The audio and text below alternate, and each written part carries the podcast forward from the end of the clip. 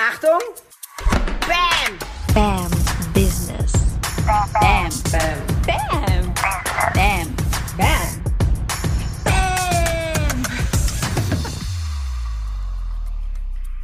So, da sind wir. Herzlich willkommen zum BAM Business Podcast. Hier ist Sarah Tschernigow.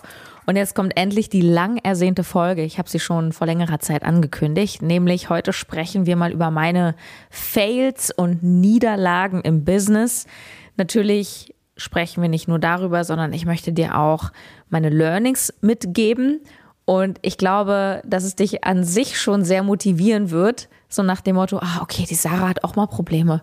Äh, ja. Und das gehört auch alles ein Stück weit zum Game dazu. Und ich habe mir überlegt, ich habe mir ein paar Stichworte gemacht. Okay, ich habe ja auch einige Fails gehabt. Ähm, seit über viereinhalb Jahren, als ich mit No Time to Eat erst begann, mir die Ernährungsbrand aufzubauen. Jetzt bin ich BAM Business und ähm, ich reduziere mich jetzt mal auf drei, auf drei Fails, von denen ich sage, okay, das hat mir echt den Boden unter den Füßen weggezogen. Also das war nicht nur so Kategorie, ah, hat nicht so gut funktioniert, sondern das war schon richtig übel. Und ich glaube, eine meiner ersten richtig krassen Niederlagen, wo ich drei Tage nur am Heulen war, das war ungefähr etwas über ein Jahr, nachdem ich ähm, meine Karriere gestartet habe. Ich habe ja einen unfassbar erfolgreichen Podcast gehabt, den No Time to Eat Podcast. Und der Podcast war auch und ist er auch immer noch irgendwo so mein Hauptmedium. Und dann wurde der Podcast-Server gehackt, auf dem ich damals meinen Podcast gehostet hatte. Ja, also für alle, die es nicht wissen, das ist so wie wenn du eine E-Mail-Adresse hast, dann hast du die bei web.de, Google Mail oder Yahoo oder sowas. Und beim Podcast ist es genauso. Du hast ähm, quasi einen Server, da liegt das drauf und von dort wird das dann gespreadet an iTunes, Spotify und diese ganzen Player. Ja, und ich hatte damals einen, ich weiß gar nicht, was aus denen geworden ist, ich hatte damals eben einen sehr günstigen Podcast-Server genutzt. Man muss sagen, 2017, da gab es noch nicht so viel. Also heute gibt es ja, ja, es, es gibt unglaublich viele Anbieter. Und damals gab es nur so zwei, drei. Und ich habe mich natürlich für den günstigen entschieden, weil ich dachte, hey, fünf Euro im Monat, ja, haben oder nicht haben. Fünf Euro ist schon ganz cool. Die anderen kosten eher so 15 Euro oder 20 Euro. Das ist ja viel zu viel. Ich habe da wirklich auch noch sehr auf jeden Euro geschaut. Und ja, habe das dann eben sehr teuer bezahlt. es war einfach so unfassbar, dass plötzlich mein Podcast nicht mehr erreichbar war. Und ich hatte damals eine Assistentin schon eingestellt, glaube ich, die dann irgendwann meinte, hm, wurde irgendwie nicht hochgeladen. Also die hat immer die, die Podcast-Folgen hochgeladen. Und ja, dann habe ich hier und da gefragt, hä, ist es bei dir auch so oder ist es nur auf meinem Handy? Und dann stellte sich ziemlich schnell raus, nö, der Podcast-Server ist einfach mal gecrashed. Und was machst du, wenn dein Anbieter Probleme macht? Ähm, du meldest dich bei dem Anbieter. Das war jedoch nicht möglich, weil der Anbieter ja komplett gehackt wurde und er war einfach nicht mehr erreichbar.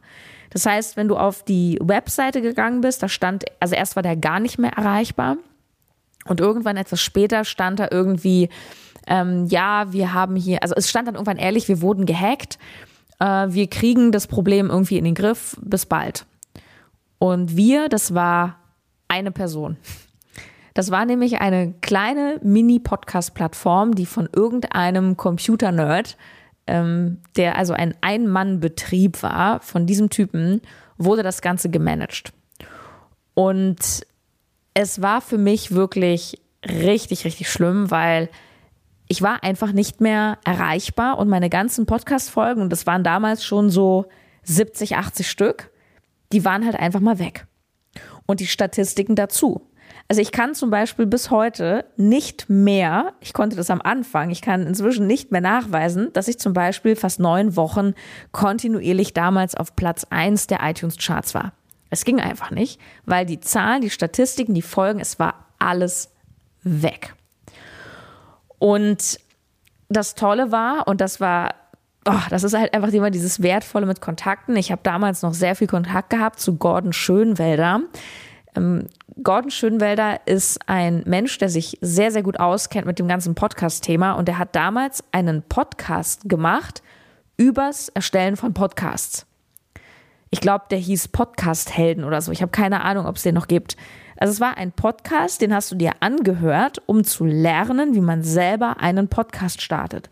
Und als ich nämlich meinen ersten Podcast gemacht habe, da weiß ich noch, da lag ich so in einer Badewanne und habe dann so Folgen gehört wie, wie macht man eigentlich ein schönes Intro? Was erzähle ich eigentlich in Folge 1? Und ja, es war echt krass. Und den Typen habe ich dann damals kontaktiert. Ich habe ihn, glaube ich, auf irgendeinem Event auch kennengelernt und hatte auch irgendwie einen direkten Draht. Und ich habe wirklich, ich weiß nicht, morgens um sieben so Hilfe, Hilfe, Gordon, Notfall und bitte hilf mir. Und das war mega cool, lieber Gordon, falls du es irgendwie hörst. Liebe Grüße, vielen Dank nochmal. Ähm, und er hat da wirklich morgens um, weiß ich nicht, sieben, acht Uhr, anderthalb Stunden mit mir telefoniert, gechattet und irgendwie versucht, da was hinzubiegen. Und das Endergebnis war, dass der Podcast-Server weiterhin down blieb und der Typ ist über alle Berge. Ich weiß nicht, was auf, aus ihm geworden ist. Auf jeden Fall hat es mir dann im Nachgang sehr, sehr leid getan, weil ich glaube, der musste sich sehr viel Häme, Ärger, Zorn und so weiter aussetzen. Und ich nehme an, das hat er wirtschaftlich auch in keiner Weise überlebt, weil da sind wahrscheinlich sämtliche Podcaster auf die Barrikaden gegangen. Und ich habe dann dank des Kontakts von Gordon Schönwälder bin ich dann eben auf eine andere Plattform umgezogen. Ähm, unbezahlte Werbung. Ich bin heute bei Podigy und da hat er nämlich damals gesagt, Sarah, nimm die, die sind ein bisschen teurer, aber die nutzen irgendwie Amazon-Server oder Amazon-ähnliche Server. Also mit anderen Worten, sehr sicher, sehr stabil. Wir konnten sogar noch einige Folgen retten. Und was habe ich aus diesem ganzen Kram gelernt? Das erste ist, mach Backups. Es ist so dieses leidige Ding, na, wann hast du das letzte Mal eine Sicherungskopie gemacht? Und äh, kennst du dieses Jahr, mach ich nächste Woche, mach ich nächste Woche, ja, müsste ich auch mal wieder machen, wollte ich ja schon seit Januar machen. Und irgendwann kommt einfach dieser Tag, wo die Dinge mal nicht da sind. Und ich kann nur sagen, mach ein Backup. Und das Zweite, was ich daraus gelernt habe, ist auch so ein Klassiker, kauf nicht den billigsten Scheiß. Letztlich ist es super menschlich, es ist verständlich, gerade am Anfang des Businesses, da hast du meistens noch nicht das Budget und 25 Euro Abo für, für einen Podcast-Server, das ist am Anfang für viele eine Menge Geld. Nur es ist so dieses typische, ne, wer, wer irgendwie billig kauft, kauft doppelt und so weiter. Und das, das trifft auf manche Dinge einfach zu. Und es gibt halt ein paar Sachen, da solltest du nicht am falschen Ende sparen. Wenn wir schon mal bei dem Thema sind, kann ich auch nochmal sagen, woran ich definitiv nicht sparen würde. Das sind eben zum einen solche Server, weil wenn du zum Beispiel einen Podcast startest, ähm, dann bist du einfach davon abhängig ein Stück weit, dass das dort funktioniert. Das heißt, so ein gewisses, also gewisse technische Grundlagen sollten stabil laufen. Und wir geben dann lieber mehr Geld aus für ein schönes Mikrofon. Und ja, natürlich, ich meine, ich spreche auch in ein ähm, Mikrofon, was irgendwie vierstellig kostet. Aber am Ende, das sind halt so Schönheitsdetails. Das Wichtigste ist, dass das Haus, was du baust, auf einem geraden Fundament steht. Und daran würde ich also auf gar keinen Fall sparen. Du solltest auch nicht am Steuerberater sparen. Du solltest ähm, auch nicht am Anwalt sparen. Und ja, das sind alles so diese ganzen unbequemen und unschönen Dinge. Oh, apropos Anwalt, da fällt mir noch ein richtiger Fail ein. Mm. Ich weiß aber gar nicht, ob ich das so erzählen darf. Ich versuch's gleich mal, sonst schneide ich das raus. Mm. Es gibt einfach Dinge, es kostet dich in dem Moment Geld, aber es erspart dir hinten raus eine Menge. Und ja, das war auf jeden Fall meine erste große Niederlage. Ich kann dir sagen, ich habe drei Tage durchgeheult das war wirklich, als hätten sie mir über den Zaun geschossen. Ja, also richtig heftig. Ja. Der andere große Fail, ich glaube, darüber darf ich jetzt nicht reden. Also ich kann nur so viel sagen, ich deute es mal kurz an, weil Anwalt und Prozess und so weiter, ähm, wenn du mal ein Buch schreibst, so würde ich jetzt die Geschichte einfach mal eröffnen. Auch hier bitte nimm dir einen sehr guten, einen Medien- oder Vertragsrechtsanwalt. Ich erlebe das immer wieder bei Autoren, die denken so, ja, aber das ist ja jetzt irgendwie nicht so kompliziert, einen Vertrag mit dem Verlag zu schließen. Wie formuliere ich das, um dir ein bisschen Vorgeschmack zu geben? Ähm, du kennst doch das, was man immer so über Versicherung sagt. wir haben alle Versicherungen in verschiedenen Bereichen und wofür haben wir die? Für den Fall, dass was passiert. Wir hoffen aber, dass wir es nie brauchen. Und so ein bisschen ist es auch mit solchen Verträgen, logisch, ja, da steht dann immer und wenn und dann und hier Verbot und jenes und Bums. Und du brauchst es normalerweise nicht. Es sei denn, du verstreitest dich mit einer Partei. Und ich habe eine sehr, sehr spannende Erfahrung gemacht, nämlich was passiert, wenn du in dem Fall mit einem Buchverlag nicht im Guten auseinandergehst, dass manche Dinge dann doch sehr schnell gegen dich verwendet werden und auch manche Sachen wie bestimmte, ja, ich sag mal, Prozesse ähm, einfach aus Prinzip gemacht werden. Verstehst du? Einfach um den anderen zu ärgern. Und das ist überhaupt nicht meine Energie. Und auch hier wieder guter Anwalt abgeben, nichts mehr mit zu tun haben, weil ich habe keinen Bock, mich auf bestimmte Energien einzulassen. Es war für mich auf jeden Fall ein unglaublich spannendes Erlebnis. Du brauchst einfach einen guten Anwalt und es lohnt sich nicht, auf jede Energie einzusteigen. Also wahrscheinlich bist du jetzt gerade nicht in der Situation, dass du dich mit deinem Buchverlag verstritten hast, aber irgendwelche Streiten, auch Rechtsstreitigkeiten haben wahrscheinlich alle von uns irgendwann mal im Leben mit irgendwelchen Dingen. Und du wirst mir sicher recht geben, dass wenn du irgendwo emotional stark involviert bist, dass du da deiner Empörung entsprechend eben unbedingt das willst du klären und das lasse ich mir nicht gefallen und dies und das und das ist komplett verständlich. Und gleichzeitig muss ich sagen, mit meiner heutigen Energie, und ich habe begriffen, dass deine Energie noch wichtiger ist als deine Zeit. Noch wichtiger, weil stell dir vor, du hast ganz viel Zeit, aber eine scheiß Energie. Du bist nur müde, du bist nur down, du bist nur negativ, dann bringt dir die gewonnene Zeit gar nichts. Also achte immer auf deine Energie, achte auf dein Umfeld, achte darauf, was für eine Energie haben Menschen, mit denen du zusammen bist, arbeitest, Kooperation machst. Und wenn Leute ihre eigenen Autoren vor Gericht ziehen wollen. Ja, das ist eine Energie, da habe ich keinen Bock drauf. Und ich musste sehr, sehr hart auch mein Ego überwinden, mich da nicht weiter so reinziehen zu lassen, im Sinne von, den zeige ich es jetzt, die können mich mal und glaub mir, ich kann auch anders. Nur ich sage mir inzwischen, hey, let go, let go, das ist es nicht wert. Und ich habe Anwälte, die machen das für mich und reguliere deine Emotionen. Riesenerfolgsgeheimnis, reguliere deine Emotionen. Ich glaube, der Prozess läuft noch. Grüße ans Landgericht Hamburg. So, kommen wir. Oh, es ist so. Aber ist es nicht, ist es nicht schön? Ist es nicht schön, irgendwann darüber lachen zu können, über Dinge? Also, ich weiß noch, dieses, ich, ich weiß nicht, ich, ich muss dir eine Sache noch erzählen. Ich hatte so einen richtig beschissenen Tag. Und ich glaube, es war auch noch kurz vor meinem Geburtstag und ich war ein bisschen emotional. Und ich gehe so nach Hause. Ich war vollkommen gestresst, weil ich damals mich noch von Hake bis Nake tot gearbeitet habe. Und ich wollte nur kurz nach Hause, nur kurz nach oben Kaffee trinken, auf Toilette gehen und hatte unten den nächsten Termin. Und ich komme nach Hause und mache den Briefkasten auf und da liegt eine, eine dicke Anklageschrift drin, roter Umschlag. Und da drin waren Fotokopien von meinem Instagram, meinem Podcast. Und ich habe gedacht, was ist denn hier los? Das war wirklich wie so eine Stasi-Akte. Umso schöner ist es, dass du dann, weiß ich nicht, zwei Jahre später denkst, ach Leute, macht doch, macht doch euer Ding ohne mich. Ich habe gar keine Lust. Auch eine schöne Erfahrung, oder?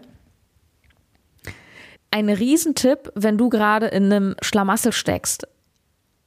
Denk immer dran, dass das die geilen Geschichten sind, die du irgendwie ein, zwei Jahre später erzählen wirst. Ich habe damals das Ding mit dem gehackten Server bei Gordon Schönwelder, das war vor zwei Jahren, glaube ich, auf der Podcast-Konferenz in einem Vortrag erzählt.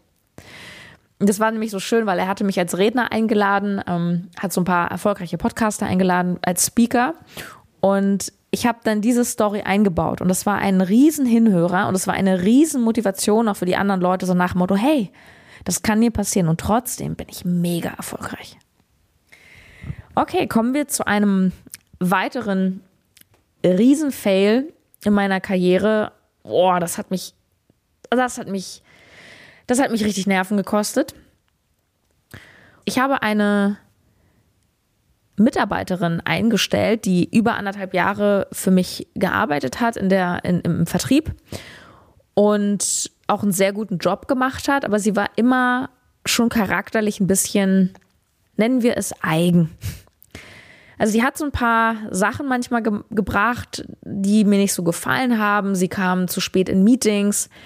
Dann fing sie irgendwann an, in der Weltgeschichte rumzujetten. Und ähm, Weltgeschichte meine ich jetzt sehr weit weg, sowas wie ähm, Mexiko, Bali, da wo wirklich eine krasse Zeitverschiebung auch ist, was natürlich dafür gesorgt hat, dass wir auch nicht mehr zu normalen Uhrzeiten irgendwie Meetings abhalten konnten. Und oh, ich weiß nicht, so ein Wochenauftakt-Meeting, dann Montagabend um 18 Uhr, pff, ja, also fand ich alles nicht so cool.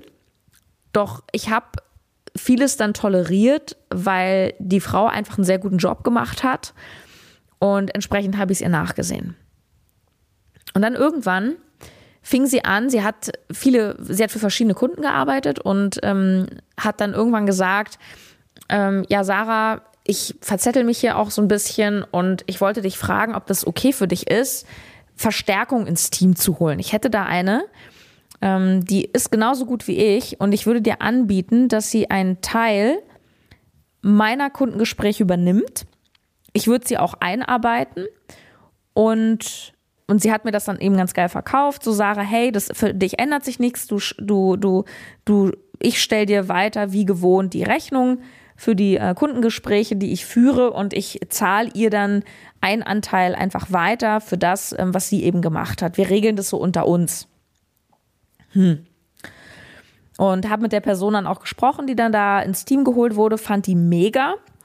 Und äh, das klang alles so cool, so harmonisch. Und das war ein Riesenfehler von mir aus heutiger Sicht, dass ich mich darauf eingelassen habe. Diese neue Mitarbeiterin, die war richtig, richtig gut und es entwickelte sich dann so, dass die eigentliche Mitarbeiterin, mm, die schon länger dabei war, irgendwie kaum noch was gemacht hat und die neue eigentlich fast alles. Weil die aber auch sehr gut war, war es mir in Anführungsstrichen egal. Und irgendwann, da hat die neue Mitarbeiterin schon ein paar Monate für mich gearbeitet, hat sie irgendwann gesagt, du Sarah, ich wollte es dir eigentlich nicht sagen, aber ich habe bis heute keinen Cent von dieser Frau gesehen. Und da bin ich wirklich aus allen Wolken gefallen. Ich habe gedacht, wie? Wie, du hast kein Geld gesehen? Du arbeitest seit ein paar Monaten für mich. Und da ging es wirklich um viele, viele tausende Euro. Ja, nee, ich wollte es dir auch eigentlich nicht sagen, weil ich dachte, wir klären das jetzt auch unter uns. Aber es ist so. Long story short, ich habe mich von dieser Mitarbeiterin dann getrennt. Also man könnte auch sagen, ich habe sie rausgeschmissen und habe natürlich vorher das Gespräch gesucht. Ähm, und dann hat diese besagte Mitarbeiterin auch noch versucht, die neue Mitarbeiterin gegen mich aufzuhetzen. Wir hatten inzwischen eine, eine weitere Arbeitskraft, die auch von ihr kam, die dann auch noch gegen mich aufgehetzt wurde und dann wurden Lügen verteilt. Und ich habe sie dann äh, logischerweise äh, rausgekantet und das war natürlich für mich eine unglaubliche Enttäuschung. Vor allem, weil ich dir ganz offen gestehe, dass ich gerade bis zu diesem Zeitpunkt auch beim Thema Teamaufbau immer sehr vorsichtig war. Ich hatte gerade am Anfang meiner Karriere wirklich Probleme abzugeben, beziehungsweise Menschen zu vertrauen. Menschen zu vertrauen, dass sie wirklich eine gute Arbeit in meinem Namen machen. Und wenn dann deine Mitarbeiter auch noch, ich sag mal, über den Ozean verteilt auf der ganzen Welt arbeiten, dann hast du ja sowieso keine Kontrolle in dem Sinne, weil die Leute sitzen nicht bei dir im Büro, sondern ich habe bis heute, das hat sich übrigens auch nicht geändert, habe ich ein Online-Team und es funktioniert mit den richtigen Leuten auch. Aber ich habe halt gemerkt, okay, die Frau entgleitet mir. Sie ist kaum noch verfügbar und ich weiß am Ende eigentlich nicht, was sie macht. Und meine höchsten Werte im Leben, neben Verantwortung und Commitment ist auch absolut Verlässlichkeit und Ehrlichkeit. Und wenn Leute anfangen, mir Stories zu erzählen, da werde ich derart fuchsig, das kannst du dir nicht vorstellen. Da bin ich sehr serotolerant. Weil es gibt dafür keinen Grund. Ehrlichkeit gewinnt einfach immer. Ehrlichkeit und Klarheit und gerade in einem Unternehmen musst du einfach ehrlich und transparent kommunizieren. Das ist sonst für mich überhaupt keine Basis der Zusammenarbeit. Diese ganze Geschichte zog dann auch noch einen riesen Rattenschwanz nach sich, weil diese Person auch noch, ähm, also die Dame, die ich dann rausgeschmissen habe, die hat noch ähm, Provisionszahlungen von mir bekommen über mehrere Monate. Und das hat mich in einen ziemlichen Konflikt gebracht, weil du kannst dir vorstellen, dass ich richtig sauer war, dass ich am liebsten gesagt hätte, weißt du was, leck mich am Arsch, solange du sie nicht ausbezahlst, bekommst du von mir kein Geld. Und soll ich dir was sagen? Ich habe sie weiterhin fair ausbezahlt. Bis heute hat die andere Dame kein Geld von der Frau gesehen. Ähm, ich bin dann irgendwann nochmal mit dem Anwalt, äh, weil ich versucht habe, da ähm, ja nochmal positiv einzuwirken. Die Frau hat sich dann irgendwann nach Dubai verpisst und alle Zelte abgebrochen und äh, stellte sich raus, dass sie für sämtliche Unternehmer in der Branche, liebe Grüße an die ganzen Kollegen, ähnliches abgezogen hat. Und ich kann dir eine Sache sagen, das war für mich, ich hatte wirklich Schmerzen, sie weiter zu bezahlen. Aber ich bin professionell geblieben, weil ich habe mir eben gesagt, und ich habe das auch mit einem Anwalt besprochen gehabt, ich habe gesagt, hey, wenn da zwischen den beiden irgendeine Mauschelei stattfindet, ändert es nichts daran, dass sie für mich gearbeitet hat, Leistung gebracht hat und für das, was sie bei mir geleistet hat, kriegt sie auch Geld. Und das hat sie dann bekommen und es war sehr viel Geld. Und jeden Monat, wenn ich der Uschi was überwiesen habe, und da rede ich von monatlich 4000, 6000, so in der Kategorie, ich hatte echt Schmerzen. Und ich habe die Tage gezählt, bis das endlich vorbei war. Und mich hat es eben auch, wie gesagt, sehr getriggert, weil ich bis damals immer Probleme hatte zu vertrauen. Und wenn du dann sowas erlebst, dann musst du wirklich auf dein Mindset achten und aufpassen, dass du jetzt nicht in so eine Schiene läufst wie, oh scheiße, ich wusste das, das mache ich nie wieder, das mache ich nie wieder. Was ich richtig gemacht habe, ist, ich habe sofort weitergemacht. Das heißt, anstatt in so einen Groll zu verfallen und zu sagen, ich mache das jetzt alleine, ich brauche kein Team, habe ich sofort neue Mitarbeiter gesucht und habe heute ein Team, das auch digital überall arbeitet. Nur ich kann mich auf diese Leute verlassen und ich bin extrem glücklich. Und ich habe gemerkt, dass wenn du mit den richtigen Leuten arbeitest, dann funktioniert das auch alles. Dann funktioniert das auch ohne Kontrolle. Und du weißt ja, ich spreche auch immer sehr viel über Eigenverantwortung. Eigenverantwortung ist auch einer meiner höchsten Werte, privat und auch im Unternehmen. Und das bedeutet, dass ich auch meinen Mitarbeitern sehr viel Verantwortung übergebe. Ich sage, hey, du bist dafür verantwortlich, dass du pünktlich zum Meeting erscheinst. Du bist dafür verantwortlich, dass du die Dinge tust, die du eben tun sollst. Wann du das machst, wie du das machst und ob du dabei im Strandkorb sitzt es ist mir am Ende scheißegal. Hauptsache, es kommt was Gutes bei raus. Und ich bleibe dabei. Ich werde nicht zum Kontrolletti, sondern ich bin bemüht, einen Arbeitsort zu schaffen, wo Leute gerne für mich arbeiten.